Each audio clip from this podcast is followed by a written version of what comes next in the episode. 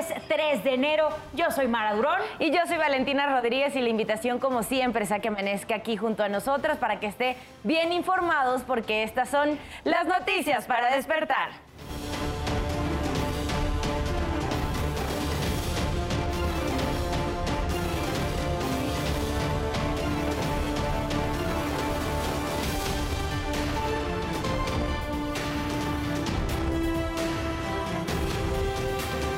Norma Piña es la nueva ministra presidenta de la Suprema Corte de Justicia de la Nación.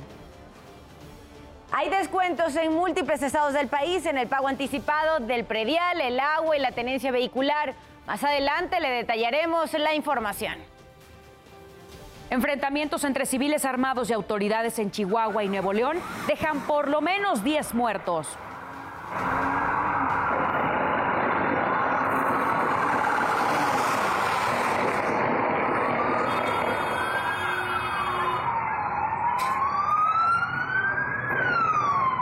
Confirma la muerte de 63 soldados tras ataque de Ucrania en la localidad de Makivka. No se pierda más adelante la buena noticia del día. Le mostraremos a un grupo de jóvenes que ayudó a los abuelitos de un albergue a que sus peticiones a Santa Claus se hicieran realidad. ¿Y qué pasó durante la madrugada de este martes? Nos los cuentas tú, Isidro Corro. Adelante. Muy buenos días. ¿Qué tal amigos? ¿Cómo están? Muy buenos días. ¿Qué ocurrió durante esta guardia nocturna? Enseguida les ofrezco resumen en materia policíaca. Vámonos a la zona de Naucalpan, en el Estado de México. La policía investiga el homicidio de una persona que fue localizada sin vida a bordo de un auto de alquiler de la Ciudad de México, bien estacionado frente a una gasolinera en la esquina de las calles, Circuito Poetas y Periférico. Esta persona se encontraba sin vida con dos impactos de bala, dos eh, disparos en el eh, parabrisas. Esto provocó una intensa movilización por parte de la policía.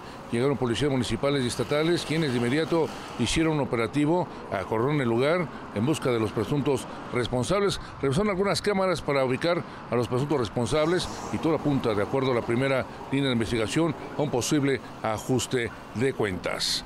Amigos, parte de lo que ha ocurrido esta madrugada, por supuesto, estamos pendientes. Muy buenos días. Gracias Isidro por toda la información. Ahora bien, la recomendación diaria y de cada madrugada es a que visite, a que navegue en nuestro portal www.adn40.mx. Encontrará allí información de todo tipo, economía, política, el mundo, deportes, entretenimiento a la hora que usted lo requiera. Ahí estará 24/7 en el portal www.adn40.mx. La recomendación vial para el día de hoy y para que lo tenga en cuenta si aún no ha salido de casa es que Viaducto Miguel Alemán registra avance constante desde Calzada de Tlalpan hacia Avenida Insurgentes. Tenga cuidado porque hay precaución vial por movilización de servicios de emergencia por percance de un motociclista en Calzada Ignacio Zaragoza, pasando Río Churbusco hacia el oriente. Buen avance registra Avenida Insurgentes hacia el paradero de Indios Verdes desde La Raza en el tiempo. ¿Qué clima nos va a deparar el día de hoy? Siguen las bajas temperaturas en casi todo el territorio nacional, pero hay que tomar en cuenta que la presencia del Frente Frío número 21 más esta vaguada polar y la corriente en chorro polar siguen generando bajas temperaturas y posible agua nieve para la zona norte, sobre todo en Baja California, en Chihuahua y en Sonora. También se registran tolvaneras por esta línea seca. Tenga en cuenta si usted vive en Coahuila o Nuevo León, porque se van a registrar rachas de viento de hasta 90 kilómetros por hora y posibles tolvaneras. Esta corriente en el chorro subtropical estará generando posible caída de algunas lluvias puntuales en el centro y sur del territorio nacional. Y este sistema anticiclónico, le tengo una buena noticia si usted está vacacionando en la península de Yucatán, porque va a evitar las lluvias para el día de hoy, martes 3 de enero. Le recuerdo que aquí en ADN 40 evolucionamos y queremos estar más cerca de todos ustedes. Por eso la invitación siempre y de forma diaria es a que reporte a través de todas nuestras redes sociales utilizando el hashtag Ciudadano en Tiempo Real. Ahí nos puede dejar denuncias, reportes, solicitud de ayuda. De hecho, en las redes sociales de ADN 40 denunciaron esta coladera que va a ver a continuación destapada a la que le colocaron una tarima para evitar accidentes. Se encuentra en calle Yaquis, esquina con Totonacas, colonia de Alcoligia, en alcaldía Tlalpan. Saraí Uribe a las 12 del mediodía. Estará leyendo todos sus comentarios, así que puede mandarlos a arroba ADN40. Son las 5 de la mañana con 35 minutos. Aquí le presentamos nuestro resumen informativo. En la comunidad de Santiago Tolman, en Otumba, Estado de México, cuatro personas resultaron lesionadas después del mal aterrizaje de un globo aerostático. El vehículo cayó muy cerca de la autopista México-Tulancingo. Elementos de protección civil y paramédicos atendieron a los lesionados. Los ocupantes del globo exigieron un reembolso, sin embargo, los trabajadores levantaron el globo rápidamente y huyeron. Reporte y debí reembolso, reembolso, pero así, pero así. Chicos, vamos al... ¿Todos en su celular? No, no, no. Reembolso. Reembolso. El director digital del medio de comunicación La Nota Prensa de Sonora, Armando Omar Castro, denunció ser víctima de un ataque y amenazas a manos de un sujeto que ya fue identificado. El periodista iba acompañado de su hija y un sobrino en una camioneta cuando el sospechoso con un machete le dijo que lo iba a matar y atacó la unidad en calles de la colonia Misión del Real en Cajeme. No hubo lesionados y todo quedó en daños materiales. Más de 8 millones de pesos fueron robados de las cuentas bancarias del Ayuntamiento de San Miguel Totolapan, Guerrero. El hecho ocurrió el 22 de diciembre mediante un ataque cibernético a cinco cuentas donde se realizaron 26 transferencias bancarias por la cantidad de 8.747.307 pesos. De acuerdo con el comunicado, el dinero estaba destinado para recursos públicos de agua potable, seguridad, tránsito y salud. Un grupo de habitantes de Huejotzingo, Puebla, persiguió a policías con cohetones y palos. En la festividad de Año Nuevo, los ciudadanos realizaban una guerra de pirotecnia, pero llegaron los elementos de seguridad y los pobladores se inconformaron y comenzó la agresión. Veinte policías municipales y ocho estatales resultaron lesionados. Los oficiales detuvieron a 24 personas, tres de ellas menores de edad.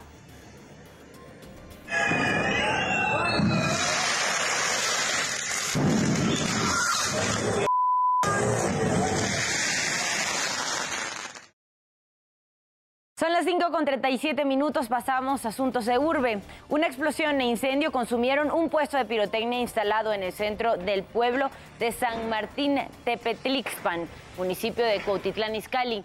De acuerdo con personal de emergencia, cerca del negocio prendían cohetes y una chispa alcanzó la mercancía. El fuego causó alerta entre la población y solo se reportaron daños materiales.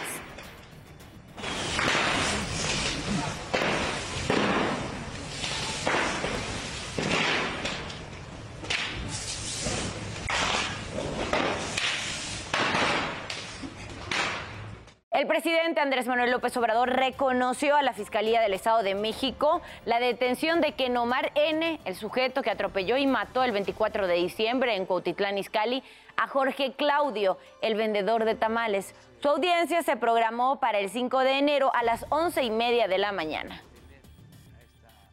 Le agradecemos mucho al gobierno del Estado de México, a la Fiscalía, que retomaron el caso. Eh, y se volvió a detener a esta persona, ¿no? Eh, porque fue muy comentado, eh, hablándose de influyentismo. La Policía de Investigación de la Ciudad de México complementó una orden de aprehensión contra un sujeto identificado como Luis Alias el Piraña. Es señalado por su posible participación en el delito de homicidio calificado. De acuerdo con las pesquisas, este sujeto probablemente disparó un arma de fuego contra una persona en marzo de 2017 en la colonia Chinapac de Juárez, alcaldía Iztapalapa. Luis N. huyó y la víctima murió mientras lo trasladaban al hospital. Una camioneta de transporte público se impactó contra la caja de un tráiler. Eso a la altura de la calzada Ignacio Zaragoza, esquina con Avenida Central de la colonia Tepalcates. Llevaron, llegaron allí equipos de emergencia para atender a los pasajeros heridos. Se reportaron 15 valoraciones médicas y un traslado al Hospital Magdalena de las Salinas. Los conductores de las unidades fueron detenidos. 5 de la mañana con 40 minutos. Pasamos a los temas internacionales. Se lleva a cabo el homenaje masivo a Pelé en la ciudad de Santos, el campo que lo vio nacer como jugador y que lo despidió como el rey del fútbol. Sentimientos encontrados.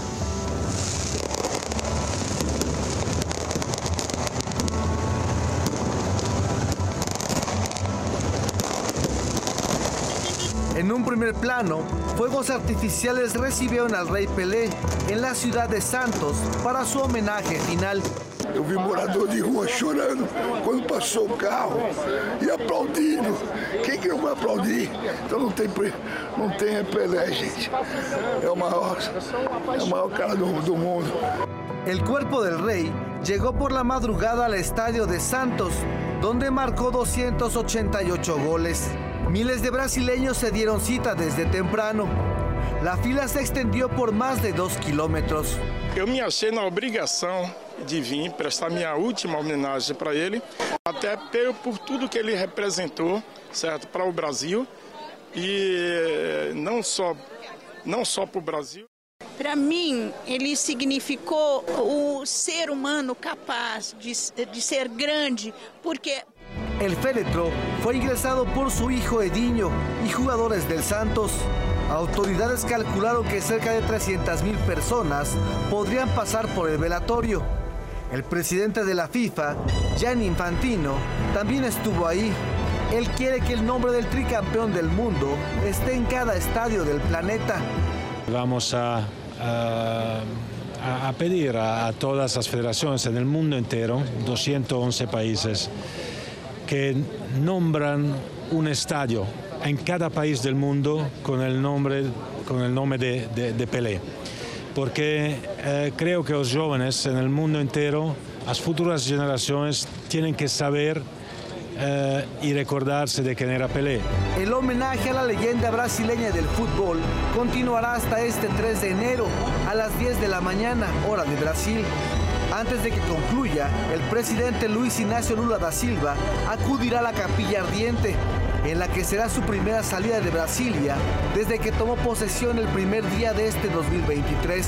Sao Paulo continúa de luto en honor a quien le dio 82 años de alegrías y solo fue capaz de provocar tristeza de una manera, con su partida. Para ADN 40, Oscar Gallegos, Fuerza Informativa Azteca. Cientos de fieles visitaron la capilla ardiente de la Basílica de San Pedro en el Vaticano para despedirse del Papa emérito Benedicto XVI. En un video difundido por la Santa Sede se ve cómo las filas para ingresar a la capilla nunca dejan de crecer, pues todos desean rendirle homenaje a Joseph Ratzinger. El funeral se realizará el jueves en la Plaza de San Pedro y será presidido por el Papa Francisco, el primero en la historia en asistir a un funeral de su predecesor. Cuatro muertos y tres lesionados fue el saldo de un choque entre dos helicópteros en Australia. Los reportes indican que ambos volaban cerca de un popular, una popular atracción turística y que uno de los pilotos perdió el control por una corriente de aire. Las autoridades señalaron que ya se abrió una carpeta de investigación para el deslinde de responsabilidades. Un automovilista grabó el momento en el que un prisionero intentó escapar de una patrulla sobre la autopista número 5 en el Valle de Santa Clarita, allá en California. El reo era trasladado a otro recinto cuando comenzó a patear la ventana para salir del vehículo. El detenido cayó al suelo e inmediatamente fue sometido por un oficial. La policía de Nueva York busca a un joven de 19 años quien es señalado como el principal sospechoso de atacar con un machete a tres policías. Según la investigación, el agresor es seguidor del talibán y en varias ocasiones externó su deseo por morir como un mártir. Los oficiales lesionados ya salieron del hospital y están fuera de peligro. Y usted ya está bien informado y con todos los datos que necesita saber antes de salir de casa. Manténgase por favor conectado en todas nuestras plataformas porque ADN 40 siempre conmigo.